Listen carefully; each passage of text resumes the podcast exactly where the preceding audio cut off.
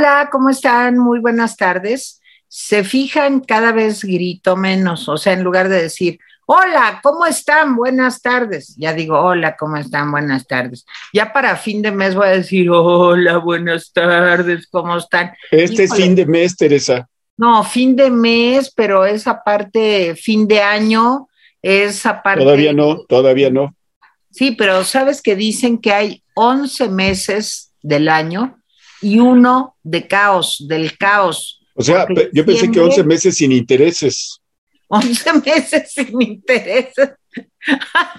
pues ya ni así, ¿verdad? Ya ni así, ni, ni con intereses ni sin intereses. ¿Cómo están? Me da mucho gusto saludarlos. Esta persona que misteriosamente atraviesa este espacio es Tania, que quién sabe qué anda buscando. Pero bueno, así suceden los programas en vivo. ¿Cómo están, queridos amiguitos, queridos chiquitines y chiquitinas? Nos da mucho gusto a los rapidines estar con ustedes en una emisión más este 26 de, noviembre. No, 30, 30, 30, 30, sí, perdón, sí. ¿De dónde saqué que es 26 de noviembre? Estoy loco. Bueno, le decía yo a Mónica que el jueves era 29, ayer, ¿verdad, Moni? Sí.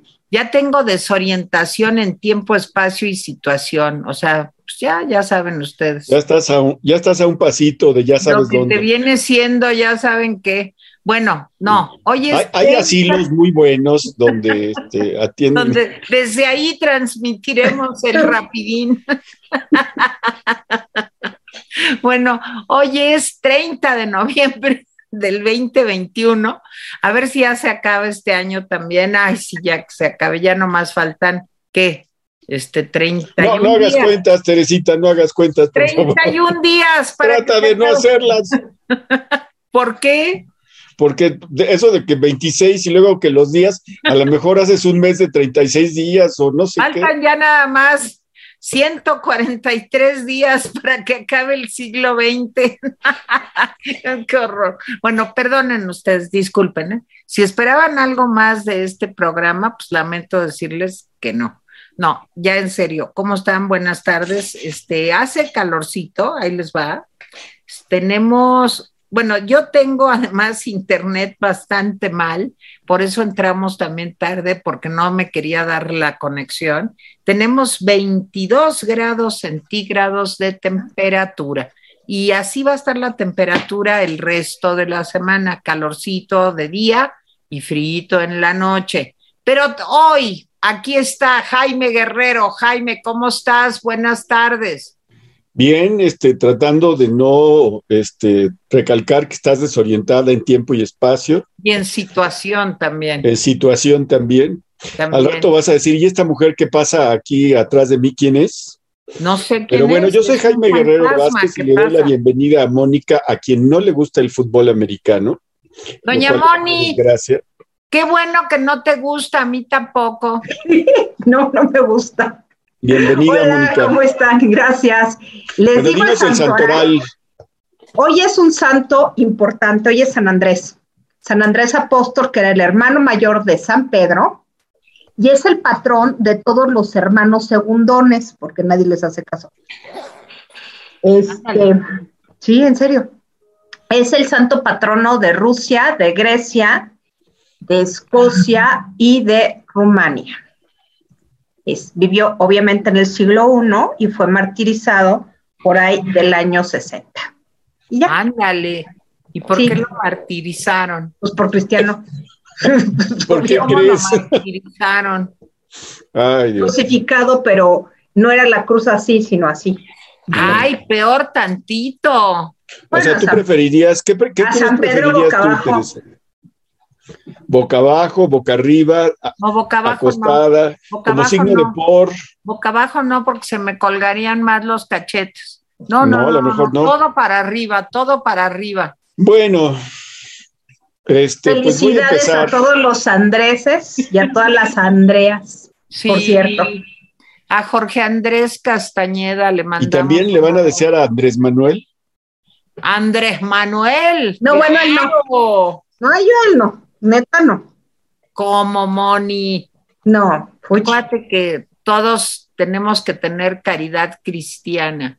Entonces hay que saludar a Andrés Manuel.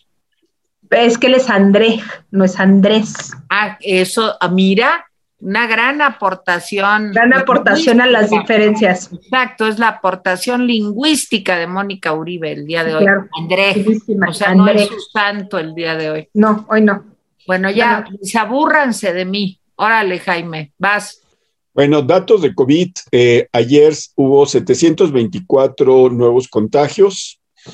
Eh, ya llegamos a la friolera de 3.884.566 personas en México que se han contagiado. Disminuyó el número de contagios, pero ahorita van a ver lo que dice López Gatel. Número de muertes, ayer fue 53, es el mismo número de muertes que el lunes de la semana pasada y ya llegamos a 293.950 personas que han muerto. Según los propios datos de la Secretaría de Salud, lo más probable es que esta cifra pues, está mal. La propia Secretaría habla ya de más de 600 mil personas que han fallecido y que no se ha, eh, o sea, que tienen todos los rasgos de que fallecieron por COVID, pero que no eh, hubo alguien que dijera, mira, este, esta persona falleció por COVID. Hubo ayer 19.919 casos activos, pues no bajan, o sea, bajan a, 19, 18, 17 y luego vuelven a subir, etcétera. Bueno, todo indica que el presidente López Obrador le va a dar la distribución de los medicamentos, no van a adivinar a quién, ¿sí? A un militar. Fuentes del gobierno federal dicen que el general Jens Padro, Pedro Loman y Turburu se perfila como el nuevo director de Laboratorios Biológicos y Reactivos de México, el BIRMEX, y que él se va a encargar, con apoyo de los militares, por supuesto, de distribuir los medicamentos en toda la República. Pues yo digo que ya despidamos al secretario de salud, ¿no? Yo digo que pues ya nombremos al secretario de la defensa porque ahora es él el que da la mayor parte de los datos de dónde van, este, a qué horas, etcétera. despidamos a la secretaria de seguridad, porque pues, digo, ya también, despidamos al secretario, a los secretarios de medio ambiente, de, en fin, o sea, ya dejemos todo en manos de los militares y cambiémonos de país, se, vale escoger. Bueno, en el pulso de la salud, eh, sí quiero decir lo siguiente, López Gatel finalmente admitió que eh, la semana abrió con un aumento del 4% en el número de contagios y que después subió 6 a 6%. Es decir, tenemos, eh, según los datos de López Gatel, un 6% de incremento en el número de contagios, pero las hospitalizaciones y muertes se mantienen a la baja. ¿Sí? Aunque, eh, dice él, pues sí hay una ligera alza, pero se mantienen en niveles bajos. Entonces, aumentaron, como decíamos ayer, aumentaron los contagios y aumentaron las muertes con relación a las tres semanas previas, o sea, semana pasada con relación a las tres semanas anteriores.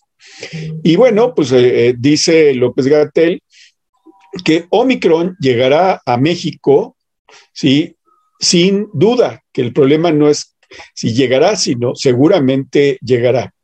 Eh, y bueno, ahí hay un dato importante. Eh, otra vez el presidente y López Gatel minimizaron el riesgo en, los hechos, porque el presidente reiteró la invitación para todo el mundo a su tercer informe. Dice que va a haber comida, que va a haber baile, que va a estar él, que él es la estrellita marinera del evento. Y cuando le preguntaron al presidente, oiga, ¿y es obligatorio llevar cubrebocas? No, no, ¿para qué? No, no, no, no, no, que no lleven cubrebocas si no quieren. Entonces, ese es el presidente que tenemos, un presidente que dice que eh, pues no, no importa si usan cubrebocas o no usan cubrebocas. Yo sí creo que es un acto de responsabilidad enorme. Está desalentando el uso de cubrebocas por eso luego cuando en los lugares impiden el paso a la gente que no trae cubrebocas, se enojan y dicen, no, pero yo por qué, etcétera. Entonces, es eso. ¿cómo se, ¿cómo se escuda el presidente? Pues dice que no, que estamos dejando solo a África. Y en efecto, él tiene razón, pero lo que hace el presidente es, es distraernos con el asunto de tenemos que ser justicieros con África como para no vernos nosotros mismos. Yo de veras hago cuentas y me digo, ¿dónde están 30 millones de vacunas? Porque dicen que hemos recibido un número y hemos aplicado otro número. ¿Por qué no se acelera el número de la vacunación? Y lo digo porque tanto la Organización Mundial de la Salud como el propio Biden, Biden también dice que no va a cerrar la, la economía de Estados Unidos, pero que sí va a acelerar la vacunación incluso en menores de edad. Eh, la Organización Mundial de la Salud dice, oigan, pues sí tenemos que estar preocupados por Omicron, pero no caer en pánico. Me parece, me parece importante. Le preguntaron al presidente en la mañana que si iba a haber una, una, eh, pues una dosis de refuerzo para la población y dijo que sí para los adultos mayores y que sí para la gente que se vacunó con cancino, que ya tiene más de seis meses, muchos de las gentes que se vacunaron con cancino.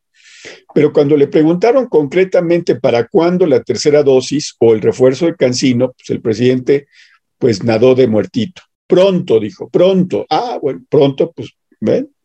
Entonces, sí fue un dato, eh, este, este, este pulso de la salud.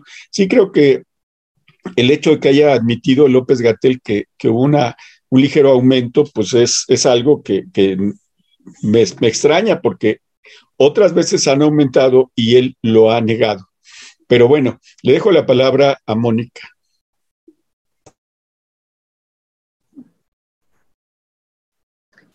Pues sí, la mañanera hoy tuvo pues un, punto interesante que fue justamente este de la posibilidad, que se haya abierto la posibilidad de la tercera dosis para adultos mayores. Nunca dijo nada de personas inmunodeprimidas, que creo que también es muy importante. Más bien, la, la, tercera dosis es importante para todos los vacunados. O sea, no, no, no se puede hacer pato. Esperemos que se empiece a hacer pronto, porque pues esta etapa de invierno no está fácil y además hay pocas vacunas de influenza. Entonces, esperemos que sí eh, cumpla su palabra en serio y no cuando Gatel diga. Gatel se puso hoy muy loquito con la prensa, por cierto, dijo que, que la prensa desvirtúa las declaraciones de Ghebreyesus, el, el director de la Organización Mundial de la Salud.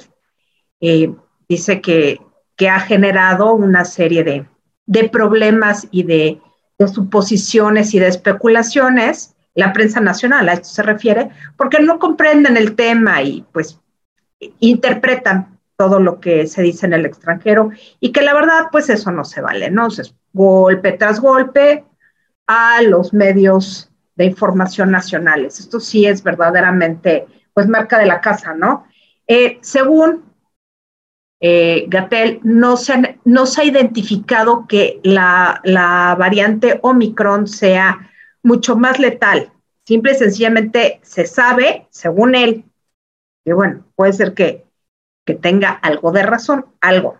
Se sabe que es muchísimo más transmisible, muchísimas veces más transmisible, pero este, pues, que finalmente tiene, tiene que llegar a México. Pues sí, sí tiene que llegar a México. Es evidente que en una pandemia bajo las condiciones actuales y con tan poca vacunación en África, incluida Sudáfrica, que es el país más desarrollado de África, este, la vacunación ha sido pobre, sí, pero eso que se pongan de salvadores de es que hay que ser solidarios y hay que enviar vacunas a África, pues mejor piensen en la tercera dosis.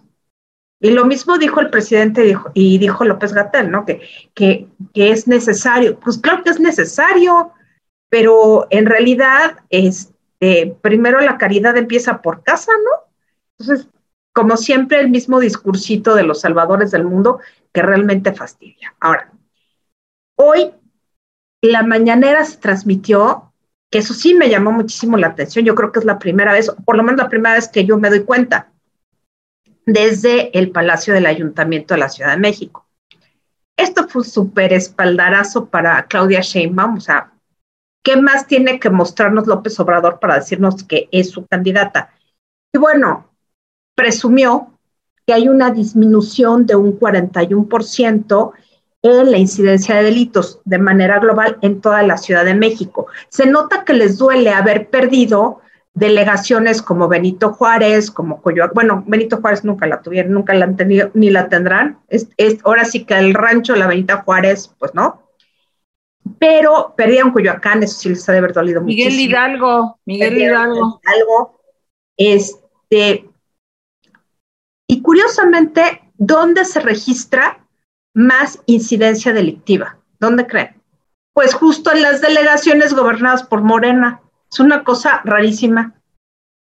Rarísima. O sea, ¿cómo es posible que teniendo una jefa de gobierno del mismo partido que delegaciones como Gustavo Madero, Iztapalapa, sobre todo, la delincuencia ahí no ha bajado? Qué casualidad, ¿no?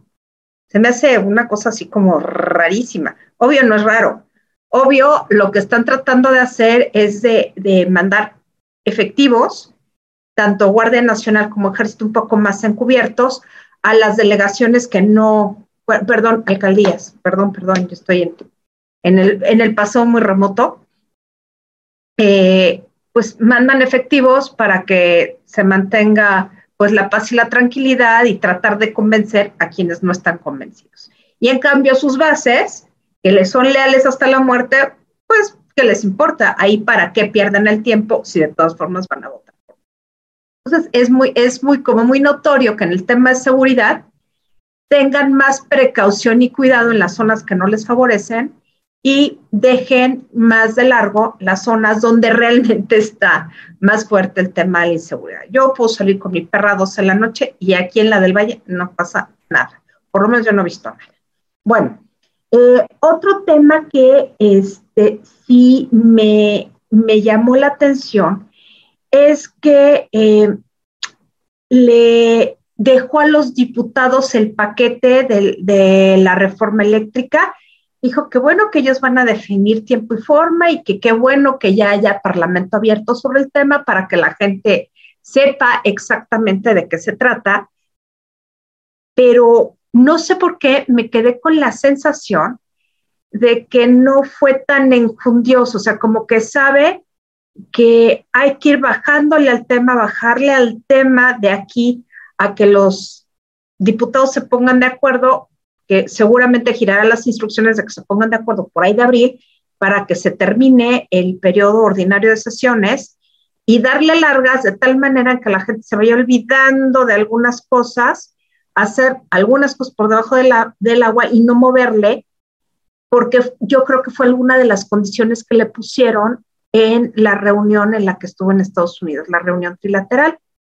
Sospecho, sospecho, pero evidentemente en términos de discurso va a seguir dando la tabarra diciendo que las bondades, sobre todo se metió con el tema del litio, con, con el litio como propiedad del pueblo de México. El problema es, yo considero, el problema es que si el gobierno de México no tiene la tecnología suficiente para eh, no solamente sacar el, litio, sino darle valor agregado, es decir, con un producto terminado, va a ser lo mismo que el petróleo. Vamos a terminar exportando un, bien natural y una, pues, insumos para la industria, pero no un, un producto terminado. Entonces, es más de lo mismo, no sale de lo mismo. Tere. Pues miren, yo creo que estamos en un momento especialmente complicado para todos, menos para el presidente y la cuarta transformación. Estamos en un momento en donde todavía no se define exactamente el alcance de Omicron, pero en donde sí estamos viendo que muchos países están tomando precauciones, están tratando de no caer en lo mismo en lo que caímos eh, pues en la primera ola de la pandemia. Y a mí esto me preocupa mucho por la irresponsabilidad, ayer lo decíamos, pero me siento en la obligación de volverlo a decir, pues de como que quieren tapar el sol con un dedo.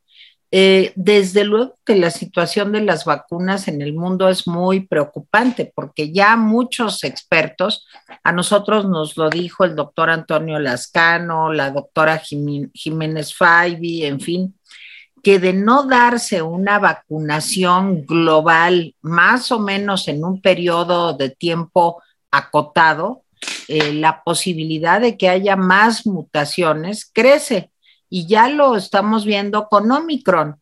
Eh, pero sí creo, como dice Mónica, pues que se debería determinar la vacunación. Aquí, fíjense que hoy en la mañana, en el programa de Alasraki, estuve platicando con la doctora Jiménez Faibi y lo que decía es que estamos viviendo como la misma película que vivimos en eh, diciembre, enero del 19 y en diciembre, enero del 2020 y el inicio del 2021, porque por no afectar la economía más de lo que está afectada, pues se sigue diciendo que no pasa nada, que todo está muy bien.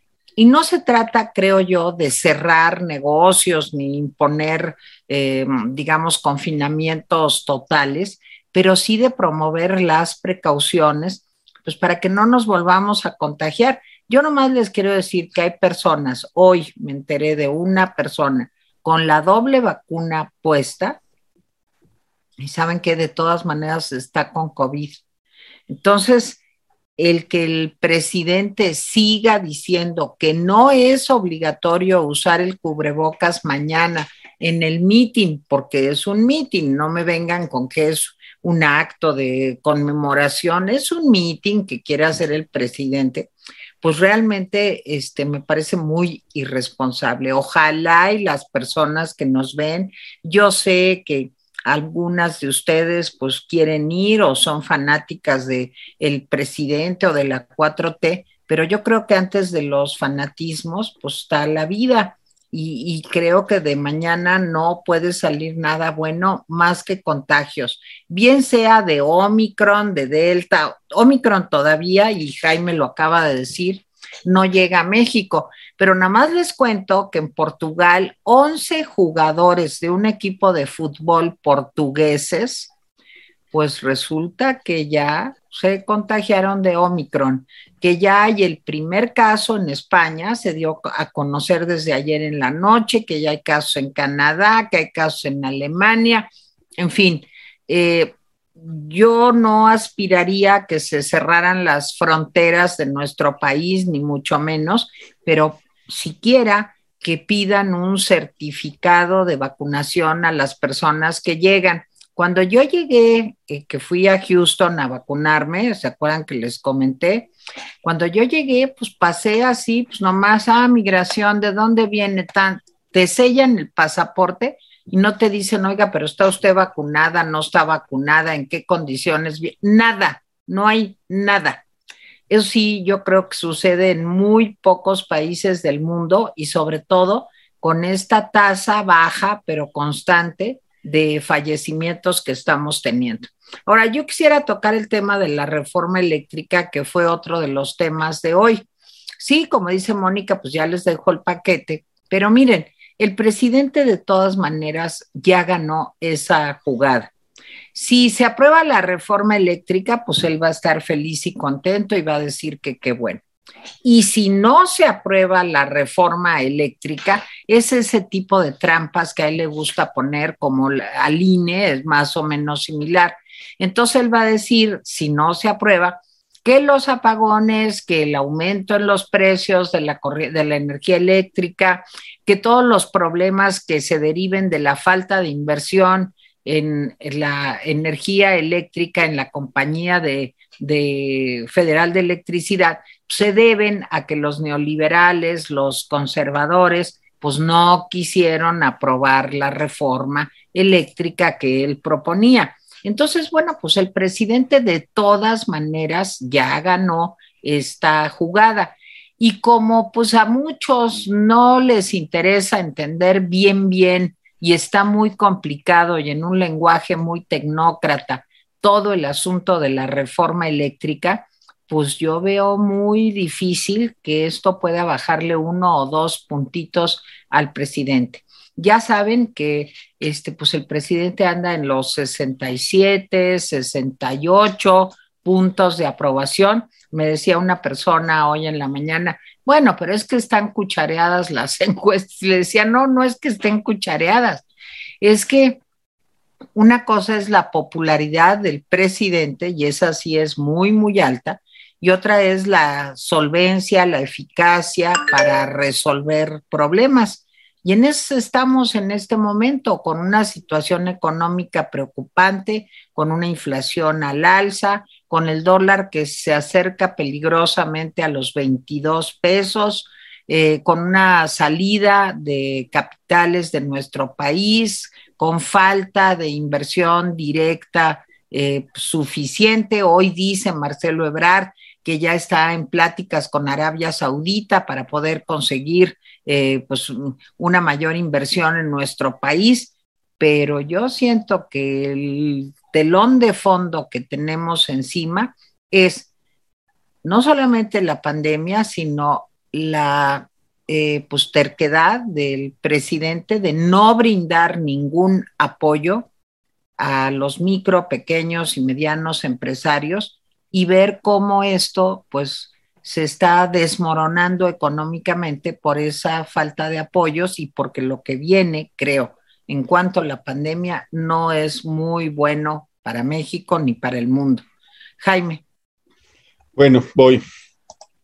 A ver, eh, este asunto de la, de la economía, eh, parece que a los mexicanos no les interesa mucho, pero hay un tema que se está desarrollando y ese sí nos interesa. Si la bolsa baja o sube, pues como que, digamos, el, mexicano típico, el mexicano de a pie dice, pues, pues mira, yo no estoy en la bolsa, no sé, no le entiendo, etc.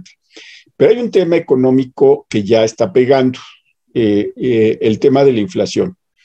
Eh, casi se ha vuelto, pues, un, en varias conversaciones que uno sostiene con, pues, con amigos, conocidos, eh, se regresa a, oye, qué caro están los jitomates, oye, qué caro está tal, tal cosa.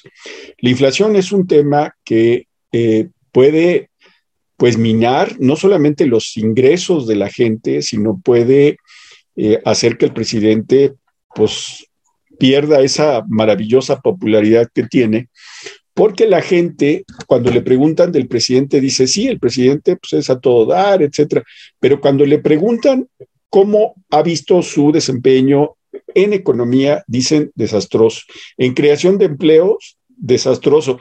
A pesar de que ya se anuncia que eh, hay más empleos en, en octubre que en septiembre, o sea, se crearon empleos, resulta que esos empleos están peor pagados que los de un mes o dos meses antes. Entonces, sí se están creando empleos, pero la gente está tomando empleo, el empleo que puede. Entonces, esa parte tienes una inflación y además tienes empleos peor pagados. Entonces, lo que estás viendo es la configuración de un desastre a nivel eh, de la microeconomía, no de la macroeconomía. La macroeconomía puede pues, decir, estamos creciendo poco, pero estamos creciendo, pues sí, pero la microeconomía está siendo desastrosa. Entonces, mucho ojo con eso, porque sí me parece que eh, el presidente está evitando como ese tema. Y miren, lo que decía, eh, me llamó la atención lo que decía Marcelo sobre traer inversión. Digo, ya fuimos a buscar inversión hasta Arabia entonces, muy interesante porque cuando le preguntaron al presidente por qué se iba tan temprano, si le estaba esperando una, una torta de tamal o qué, de estos alimentos que le gustan al presidente, el, el, presidente dijo, es que tengo que ver a Larry Flint. Larry Flint es el, pues, el encargado, el, el, jefe del fondo eh, BlackRock, que es el fondo de inversión más grande del mundo. A mí me parece que el presidente, en lugar de cerrar filas con los empresarios mexicanos, como no lo hizo en el, en el asunto de las medicinas, como no lo hizo en el asunto de la electricidad, como no lo hizo en el asunto del petróleo, lo que el presidente quiere es decirles a los empresarios petroleros, a los que tienen energías limpias, a los que manejaban medicamentos, si eran corruptos, pues meterlos en cintura, pero él prefirió no meterlos en cintura, sino simplemente sacarlos de las negociaciones y entonces está haciendo negociaciones hacia afuera. Entonces, lo que está, me parece que lo que está haciendo el presidente es buscando inversiones extranjeras para tratar de desaturar este asunto, porque muchos de los inversionistas mexicanos están empezando a colocar su dinero en el sur de Estados Unidos, bueno, en todo Estados Unidos, en Canadá, en países como España o Costa Rica. Y entonces eh, el presidente está un poco, pues, deseoso de que vengan capitales de otro lado, si son de Arabia Saudita, si son de China, si son de, pues, de donde sea. Entonces, eh, sí creo que el presidente se le está viniendo encima la economía, por lo menos la microeconomía, y como decía este, un político famoso, ¿sí? es la economía imbécil. O sea, no importa que te vayas y tengas eh, eh, éxito en la tormenta del desierto, como le pasó al, al, primer Bush, que fue muy exitoso en la tormenta del desierto y perdió la reelección porque en efecto era la economía imbécil. Y ya para terminar, le preguntaron sobre la vacuna patria y dijo que, pues que los primeros resultados eh, ya, ya habían sido muy buenos, pero que va a dejar que la titular del, del CAFCASIT este, pues lo, los presente. Y él espera que para 2022 la vacuna ya esté lista. Y entonces a, a mí me da un poco de miedo que nos vayan a decir, no, pues saben que a la tercera le vamos a poner la vacuna patria. Y yo digo, no, mejor no. En fin, este, no comento más de, la, de lo, de la seguridad, simplemente si digo que el, asunto de la seguridad en Iztapalapa, Gustavo Madero eh, y en otras delegaciones, en otras alcaldías, es un asunto viejo. Por o sea, estoy hablando no en el sentido de exculpar a este gobierno, Estoy hablando de que en efecto los gobiernos anteriores dejaron que se enquistaran grupos eh, pues delincuenciales que se parecen tanto a la delincuencia organizada y resultó que eh, pues crecieron y, se consolidaron. Hay además este, pues una tolerancia a la ilegalidad en esas alcaldías eh, que sí está promovida desde el poder. Mónica tiene razón pues muchas veces no se quiere alienar a los pequeños delincuentes o a los delincuentes para que no haya problemas en las siguientes votaciones, etcétera, etcétera, etcétera.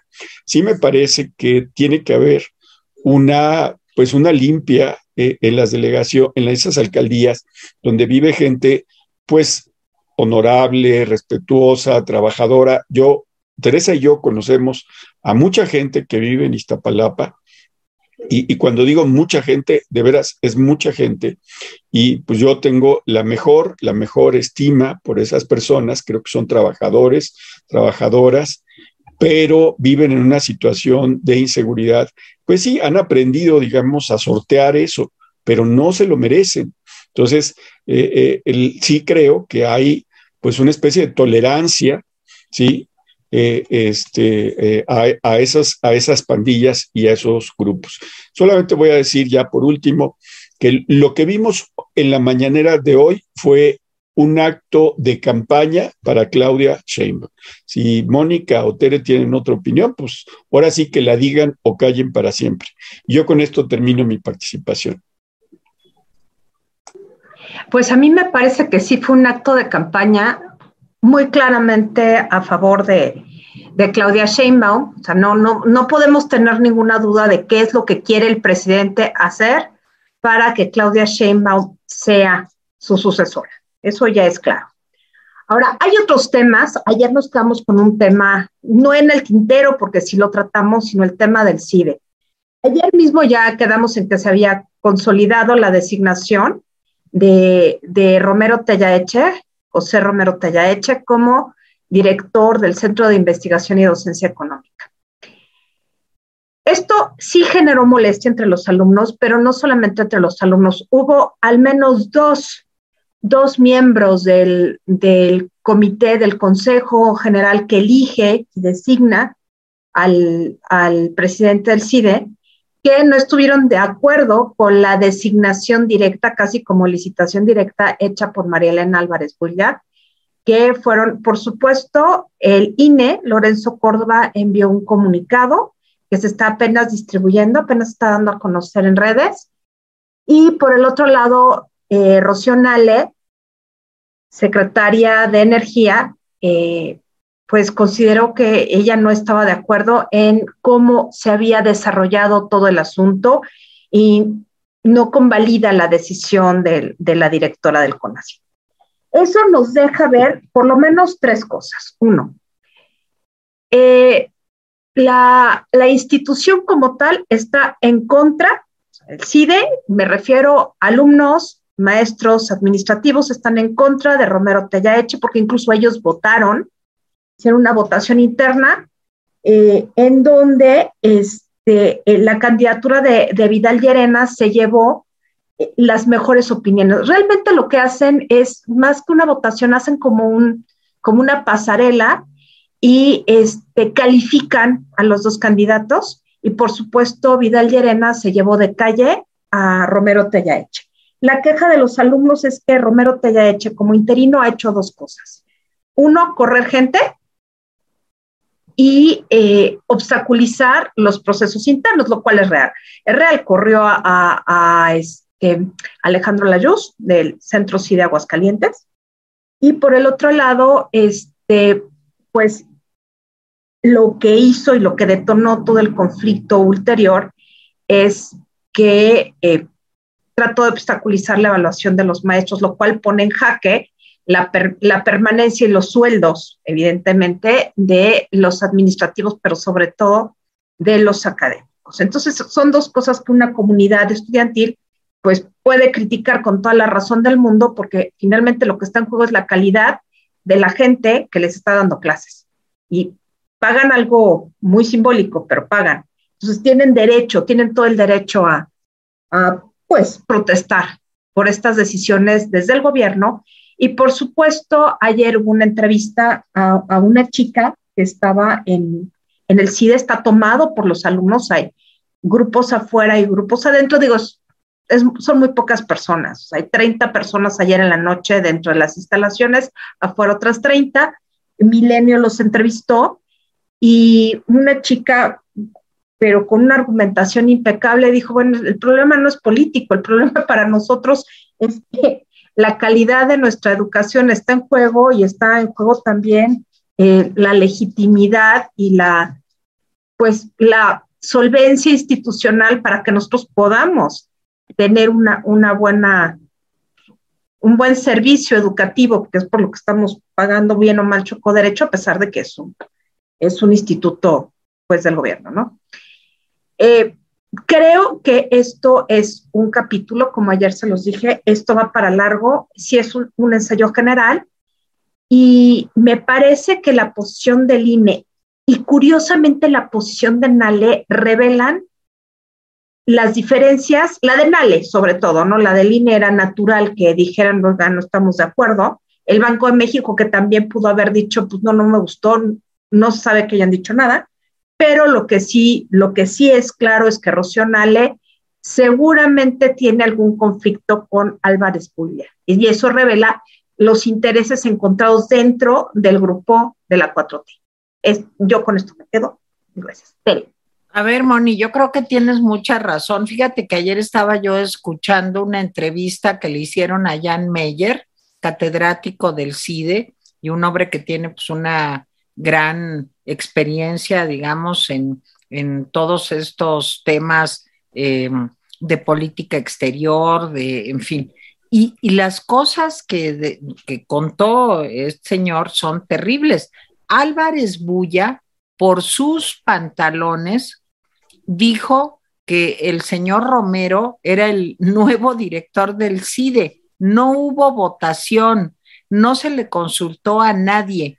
Ella dijo que ella lo nombraba y ya quedó. El señor Romero nunca pudo recibir a nadie, ni al sindicato del CIDE. Corrió a la secretaria académica y aparte lo que se dice ahí en los corrillos del CIDE es que algo que le molestaba mucho al presidente López Obrador y a la señora Álvarez Bulla es que siéntense, de veras, tómense con calma lo que les voy a decir, que lo peor que tenía el CIDE es que la mayoría de los maestros tenían maestrías y doctorados en el extranjero. O sea, de veras, es cierto lo que les estoy diciendo, es cierto lo que les estoy diciendo. O sea, que esto les parecía muy sospechoso que tuvieran maestrías y posgrados en el extranjero. Yo quisiera que vieran la carita de Mónica Uribe, que ahorita cuando vuelva a hablar se verá. O sea, porque eso fue lo que sucedió. El CIDE resultó sospechoso por ser una institución neoliberal y pues cuanti más, como dicen en mi pueblo, pues que la mayoría tenían posgrados en el extranjero. Entonces, esto ya pues los marcaba como conservadores neoliberales. Acuérdense que también metió ayer en el rollo del CIDE a Héctor Aguilar Camín y a Enrique Krause, que pobres yo creo que no tienen nada que ver con el CIDE. Ahora, lo más grave es que el CIDE no es autónomo como la UNAM, eh, no es un centro de estudios autónomo, depende, claro, del gobierno, como decía Mónica, como explicaba muy bien Mónica. Entonces, pues sí hay una apropiación, digamos, de este centro de estudios. Ayer eh, leía yo también que revisando, digamos, los estudios de investigación, los trabajos que han hecho alumnos, maestros, grupos en el CIDE, todos tienen que ver, curiosamente, o la mayoría tiene que ver con los temas que supuestamente le preocupan al presidente seguridad, pobreza, eh, seguridad social, eh, salud, educación.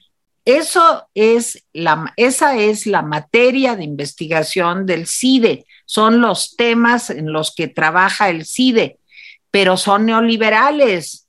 Y esto me lleva a otra persona, pues que ayer de veras me decepcionó mucho porque yo creía que Pablo Gómez pues sí, digo, es una persona eh, pues, que simpatiza mucho con la 4T, pero también hay gente correcta y decente que simpatiza con la 4T, poca, ¿verdad? Pero hay.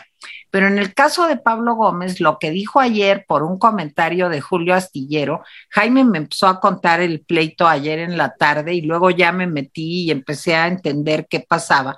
Pues resulta que Julio Astillero simpatizante de la 4T, pero que es un hombre inteligente y yo lo respeto como periodista, pues dijo Julio Astillero que qué barbaridad lo que, bueno, que qué barbaridad, no, esas son palabras mías, no, que, que había que llegar al fondo de la investigación que hizo Carmen Aristegui y Proceso con relación a las sectarias, eh, pues digamos, destinadas a la siembra de cacao por obra y gracia del hijo del presidente Andrés Manuel López Obrador. Dijo eso y entonces Pablo Gómez, iracundo, dijo que la 4T y el presidente López Obrador no se merecían esos periodistas.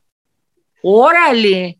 ¿Y entonces cuáles periodistas quieren? Unos a modo, pero fíjense qué listo. Julio Astillero le contestó luego, luego en Twitter pues ustedes no se merecen estos periodistas, pero nosotros no nos merecemos esos funcionarios. Me pareció genial la respuesta, la subí a Twitter anoche en mis largas horas de insomnio. De veras estaba yo como un político con la experiencia de Pablo Gómez, con la trayectoria de Pablo Gómez, con todo lo que sufrió Pablo Gómez en el 68, se atreve a decir ahorita que los periodistas que cuestionamos, que ponemos en duda, que criticamos, que hacemos señalamientos sobre asuntos de interés público que nos parece que eh, no son en beneficio, de acuerdo a nuestro muy personal criterio, para eso somos periodistas, tenemos que ser personas a modo con la 4T, porque si no, no se merecen los periodistas. Ellos quieren que todos los periodistas, dicho sea con todo respeto, sean como el señor molécula o el señor del parche en el ojo o a los que les mandan este, las preguntas en, en el celular y que están viendo, a ver, a ver, aquí dice que no saben, pobrecitos, no están convenientemente alfabetizados. Eso es lo que quiere el señor Pablo Gómez. Así termina la trayectoria de un político con tanta experiencia. Yo no sé cuántas veces ha sido diputado, senador, ah, en fin.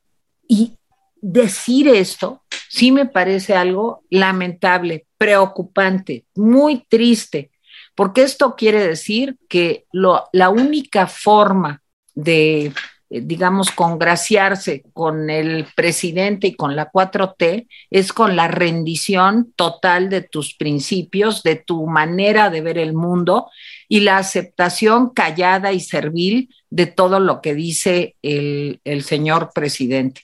Pues de veras es muy grave lo que estamos viviendo y demuestra, nomás les dejo ahí el CIDE y les dejo ahí eh, la declaración de, Pablo Gómez el día de ayer. Jaime. A ver, eh, más antes de leer los recados, sí quisiera decir que el, el, guion del autoritarismo es siempre el mismo. Eso es algo importante. El guion del autoritarismo es, empiezas a, eh, pues, digamos, marginar, atacar y a veces hasta matar a los enemigos, ¿sí? Y luego empiezas a hacer purgas al interior de tu organización y de tus simpatizantes. Ese es el guion del autoritarismo. Recordemos, digo, para no irse a la Revolución Francesa, recordemos, por ejemplo, el estalinismo, eh, recordemos la Revolución Cubana.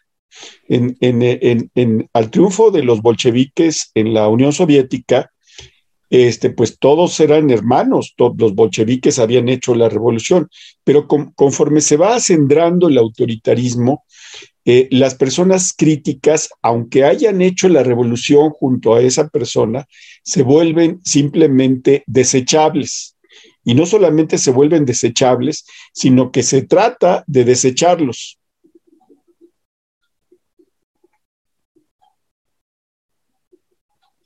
Jaime.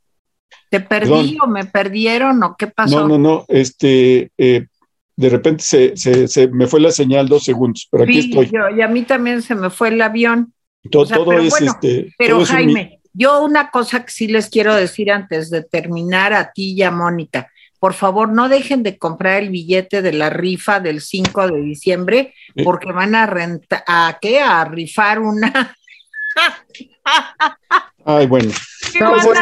lo que, regreso, a, temas menos, menos jocosos. ¿sí? Este, miren, ese guion del autoritarismo ya me lo sé. En la Revolución Cubana, recuerden que muchos que hicieron la revolución junto al Che Guevara y Fidel Castro, pues terminaron en la cárcel purgando condenas de 20 años, 30 años, etcétera. Eh, muchos de ellos pues ya están en Estados Unidos o en otros países. Ese es el guion de siempre, el autoritarismo.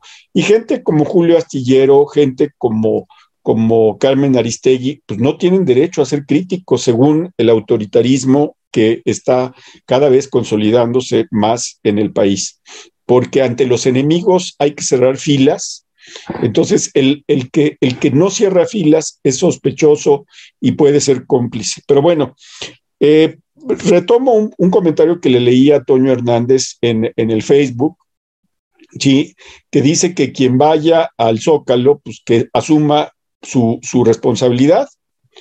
Eh, yo no creo que ir al Zócalo eh, eh, acarreado o por propia voluntad este, sea igual que ir, a, ir al, supermercado, porque en el supermercado o en las plazas hay cierta distancia, los negocios procuran. En el zócalo no se va ni a filtrar ni a obligar y va a haber un tumulto. Entonces, tiene razón Toño Hernández que cada quien, que cada quien se pues eh, eh, asuma su responsabilidad. Eh, leo a Alexa Logan en los comentarios y me da mucho gusto que, diga que pues, ahí va su rehabilitación. Ella sufrió pues mucho con el COVID. Esencias de mujer, pues déjenme decirles que Esencias es insustituible eh, porque pues dice más que nosotros que nos, se suscriban, que toquen la campanita, que le den like, o sea, que manden el link a otro lado, donde pueden depositar en el Oxxo. Pues la verdad es que Esencias, este, pues te agradecemos mucho porque nosotros en lugar de, de, ser los que decimos, pues este, tú, tú te encargas de eso en el correo, pero yo lo estoy diciendo, suscríbanse, toquen la campanita, manden el link, este, denle manita arriba. Vean las cinco que estamos llevando a cabo Teresa y un servidor eh, todos los de lunes a viernes a las 10 de la mañana, excepto los martes, que es a las 9.30. Los martes sí es a las 9.30, eh, es las 5, eh, es un noticiero muy chiquito de máximo 10 minutos en donde yo doy las cinco notas que me parecen, o Teresa, las damos las cinco notas que nos parecen más importantes. Véanos allí también, ayúdenos a crecer, porque necesitamos crecer también ahí, si no, pues se va a caer ese, ese espacio. Yo estoy subiendo todos los días shorts anunciando lo que vamos a tratar en el Rapidín. Entonces, como dos horas antes digo, miren, el rapidín vamos a tratar esto, esto y esto. Este, hoy decía, por ejemplo, Teresa va a hacer chistes sobre la rifa y acerté. Este, Teresa va a hacer chistes sobre... No, porque me cortaste el chiste. Me cortaste. No, no, pero no, no, no, no, no, no, no, no, nada. En fin, bueno, a ver, Teresa, termina tu chistecito y a ver si Mónica. Yo les este quiero decir, por favor, con, con la emoción de ver. Con el corazón en la mano. Con el corazón en la mano, con la emoción que es propia de un momento tan importante para México, que no dejen de comprar los cachitos de la lotería el 5 de diciembre para que se lleven una mansión en donde, en Florida o dónde. O en Sinaloa. Ah, en Sinaloa, perdón. Va a ser uno vecino de los de los. Yo creía este, que era un departamento en Las Vegas, hombre. no, hombre, es una, es una, propiedad enorme. Es una propiedad de 20 mil este, metros o alguna cosa así, este, en un fraccionamiento, o sea, de veras, o sea, ganársela creo que es un problema más que una, o sea, si uno no, se la gana y no la vende en, un año, pues al siguiente se va a endrogar. Es como el no avión, es como el no avión y la no. No, porque esta sí va a ser, esta sí te la van a entregar. Oye, no, ¿quién sabe? ¿Cómo sabes? ¿Y ¿Cómo sabes? ¿Cómo sabes? Bueno, ok, tienen razón, no lo sabemos. Si metemos la casa en un hangar. bueno, otra opción es que la casa la, la haces ejido y lo distribuyes, ¿no? No, solo que sirva para sembrar cacao. Exacto, esa es la idea. Es la solución. Es la solución, sembrar cacao e inundar el mercado de chocolate no rocío. Exacto. Oigan, sí, sí lo, lo, lo del cacao está fuerte, que, que, Hugo, que Hugo Chávez Ayala, que sea un exportador de cacao, se encargue de sembrando vida y diga, aquí se va a sembrar cacao en Tabasco. pero ¿cómo se llama? Y además sea asesor de los, de los, de los hijos de López Obrador, pues sí me parece ya el descaro. Como conflictito, ¿no? Conflictito de interés. No, espérate, el, el descaro completo. toda esta historia es que yo le decía a Jaime, yo estaba, no sé, ya atarantada de tanta cosa, y entonces me decía, porque Hugo Chávez y no sé qué, yo, ¿por qué le dice Hugo Chávez? se llama Maduro, Maduro. Y me decía Jaime, Hugo Maduro. Y yo, Maduro, ¿de qué me hablas? No, ¿cuál Hugo Chávez Maduro? Ayala, Chávez Ayala. yo les voy a confesar una cosa que luego a Teresa la desquicia. Este, de todos los desfiguros que, que, que, que dice, siempre me burlo. A veces tiene sentido del humor y me sigue la broma, pero a veces se enoja conmigo. Lo voy a denunciar aquí mismo. Se enoja conmigo y me dice, es que no te das cuenta que estoy muy abrumada. Entonces sí, pero a mí los desfiguros de Teresa, como este del 26 de noviembre, pues sí, la verdad es que hay que burlarse. No, pues sí es la edad, es lo que te viene siendo la edad. No, Teresa, déjame decirte que yo te conozco hace mucho. Y desfiguros siempre has hecho, ¿eh? Sí, ¿verdad? Sí, caray, caray. No, no, no. Así que no le eches la culpa a la edad. Pero miren, yo creo que aquí la casa que se rifa tiene dos destinos. Uno, o la siembra de cacao, como ya dijimos Mónica y yo, que estamos de acuerdo. Otra cosa es que pudiera convertirse en una cervecería. ¿Cómo ven? No, pues no. ¿Quién sabe si tiene agua y se puede sembrar lúpulo? Por el clima, ¿quién sabe? La malta, lo que te viene siendo no, la yo malta. Creo, yo creo que, Como este, malta cerón. No, no, no, sirve, no sirve esa, esa propiedad para, para casi nada. Ah, yo ¿eh? creía que Marta, Marta sí. Porque, porque no tiene infraestructura. Ese es el gran problema que tuvo para, para el desarrollo turístico. Pero bueno. Ajá, espérate, y la otra, el otro destino de la casa es que la guarden en un hangar.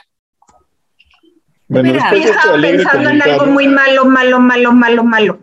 ¿Qué? le- le- les digo que la esposa de el Chapo fue condenada a tres años.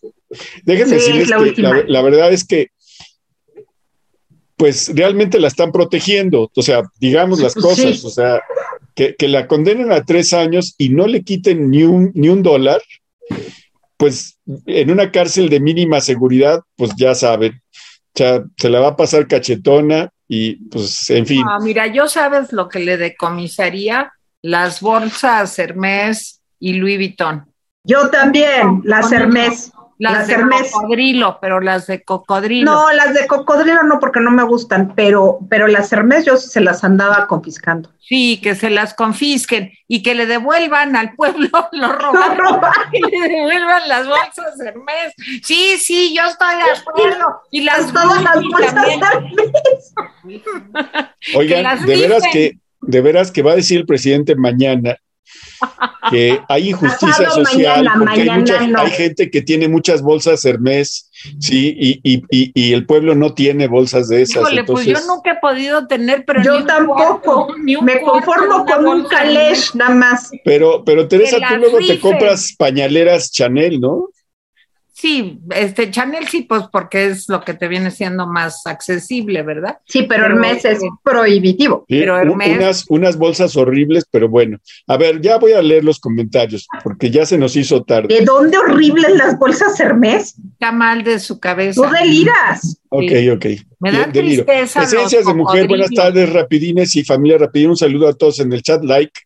Esencias de mujer, especialistas y colectivos feministas denuncian que el poco dinero asignado para organizaciones y dependencias pone en riesgo el combate contra los feminicidios y la violencia. No nos extraña. Chio Martínez, ¿y qué tal lo que hizo la Torita modificando la bandera nacional y colocando la víbora en forma de S de Salgado? Y Espantoso. me Yo lo pregunto, subí ¿está anoche. permitido? Chio, no es solamente no está permitido, Es ilegal. ilegal, ilegal. La ley de la bandera, el escudo nacional, todo dice que en todos los actos oficiales se tiene que atener, o sea, no es que a mí me gusta el águila de perfil y a mí de frente, no. No, es No. una. Y hay medidas exactas, colores exactos, posiciones determinadas. No lo puedes modificar. Y adivinen quién es el encargado de vigilar esto y va a ser Pato, el secretario de gobernación. No, bueno, su papi también tiene que ver, ¿no? Porque Por eso, es el- pero el secretario de gobernación es el que está encargado de Claro. cumplir Bueno, esa ley. sí, de, de la ley de, de la ley del escudo, el himno y la bandera, sí, pero el papá, es decir, Salgado Macedonio, es el presidente de la Comisión de Defensa Nacional que también tiene que ver en el tema. Pues sí, Maribel Pineda. Ya solo le falta que un militar sea el presidente de México. Todo se, los ha- se lo ha dado al ejército. Híjole. Pues sí, Maribel, yo ya no estaría seguro de nada, pero bueno. Sí, Marley Mendiola, Tere, un familiar sufre un accidente, requería una operación y en el hospital Rubén Leñero no pudieron operarlo por falta de material quirúrgico. Tuvimos que sacarlo de ahí a un hospital privado. Ay, Es una historia que se repite, Marley. Desgraciadamente, Sí, no es el único caso que conocemos, ¿eh? así es. El George, en mi pueblo ya falta que tengamos tortillas, bienestar, lonches, bienestar, cines, bienestar. Qué estupideces de Loco López. Pero falta lo mejor, el condón bienestar.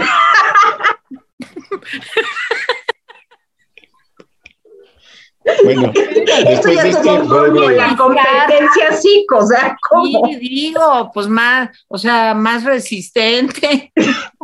Y lo van a hacer en lo, Birmex. lo que sí va a hacer, lo que sí va a hacer López es, este, pues tiene que hacer- ver cómo se abaratan los, los alimentos, ¿eh? Sí, porque ya está todo muy caro. Ya está muy caro todo. Bueno, M. Santos, Securimet, dice, el cubrebocas, si fuera realmente efectivo, ya lo hubieran prohibido, al igual como la IBM E HCQ. Ujú. En fin, ¿Qué es eso, eh? ¿Qué es No sé. eso? Luigi Moon dice, vengo del registro civil y los servidores de la nación andan pidiendo INES para la ratificación en las filas para entrar y en ratificación hay una ratita. En todos lados están pidiendo eso, ¿eh? Yo ya muchas personas me han contado que hay mesitas para pedir este que se conseguir las firmas para la ratificación de mandato. No he visto de lo que no hay evidencia ni científica ni empírica es de que Gatel tenga cerebro, intelecto.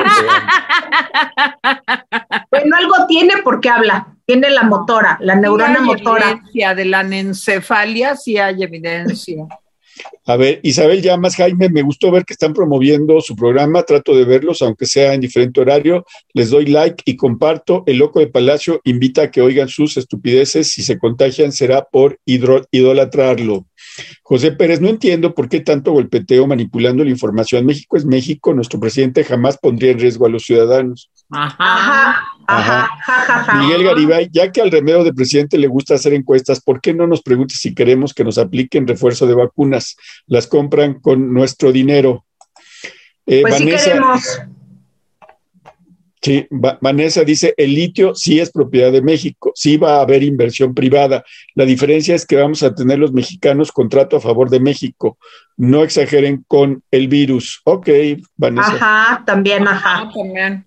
Ángel Armando Susunaga, este, felicidades Rapiñez, gran abrazo para todos. Particularmente quiero decirles respetuosamente a la maestra Mónica Uribe, que es mi ídola. Por cierto, ¿habrá más pláticas? Gracias. Sí, sí, la Mónica. ¿Qué tal, eh? Pues gracias, pero a ver, pláticas esta semana. Mañana miércoles va a ser sobre los templarios. Van a ser repeticiones de las de este año. El jueves 2, Leonor de Aquitania. Y el domingo va a ser la primera de tres sobre el camino a Santiago. Los datos quedan en la cajita en mi Facebook y en mi Twitter. Oye, Moni, una pregunta indiscreta. ¿Tú has hecho el camino a Santiago? Sí, lo he hecho desde Portugal y lo he hecho desde, desde Pamplona a Santiago. ¿y cómo es? Es súper cansado, ¿no? Pues es que no lo he hecho así tan de a o sea, no tan de a pie, ah, en coche y caminando, pero no. Como Andrés Manuel. No, en helicóptero. No, pero sí conozco las dos rutas, la de la que va desde Pamplona, que es la, el camino seco, y la, ruta de la Plata, que es el que va por Portugal. Los dos los padrísimo eso, ¿no? Sí, es divino, es precioso. Este, voy a leer tres nada más porque yo ya me tengo que retirar. No, este, no. Vicky Horta dice, ojalá se reúnan todos. Bueno, si quieres leer, leerlos. No, yo no quiero, más estoy bromeando. Miki Horta, ojalá se reúnan todas las mascotitas en el Zócalo y Omicron nos haga el favor. Pues yo espero que no, fíjense que, no. No, pobre gente, no. Porque mucha gente pues, va a ir acarreada, mucha gente no tiene no la, va a ir por la, eh, eh, si no tiene la opción de decir no quiero ir, sino le van a imponer ir. Alexa Logan dice, no se ha detectado oficialmente la variante Omicron en México, pero eso no significa que no haya. Al inicio de esto se decía que en Tijuana no había COVID cuando en San Diego había decenas de casos sin sentido. ¿Cierto, Alexa? Y además hay, hay, una nota muy interesante de Escocia y de los Países Bajos. Los Países Bajos dijeron que había habían, habían detectado pruebas de que la variante Omicron había estado en los Países Bajos antes de hallarse en Sudáfrica. Pudo haber llegado, lo que ¿eh? están diciendo, lo que están diciendo es que echarle la culpa a Sudáfrica, pues probablemente no sea lo correcto. A lo mejor, una cosa es dónde se detecta y, otra cosa es dónde se origina. El paciente cero. Que del origen, pues no sabemos nada. Nomás les voy a decir una cosa. permíteme, permítame antes de interrumpirme porque ya me tengo que ir. En Escocia, lo que dicen es, estamos detectando Omicron en personas que no han tenido contacto con nadie que venga de África y no han salido de eh, Escocia. Entonces, ojo con eso, me parece que Omicron ya estaba entre nosotros, desde bueno, no en México tal vez, pero sí en otros países, antes de que se detectara en Sudáfrica. ¿Por qué? Pues porque no sabemos realmente la velocidad de cambio del el virus. Y ahora sí puedo decir algo, espérame, espérame, nomás. Yo ya me tengo que retirar. Que aquí nunca nos vamos a enterar porque no hacen pruebas. Entonces, a lo mejor ya está aquí, ni sabemos. Bueno, adiós. Gracias, Mónica. gracias, Teresa. Suscríbanse, Ciudadanos en Red, ayúdenos, suscríbanse. Y aquí también, digo, amor que no se refleja en el Twitter y en YouTube, no.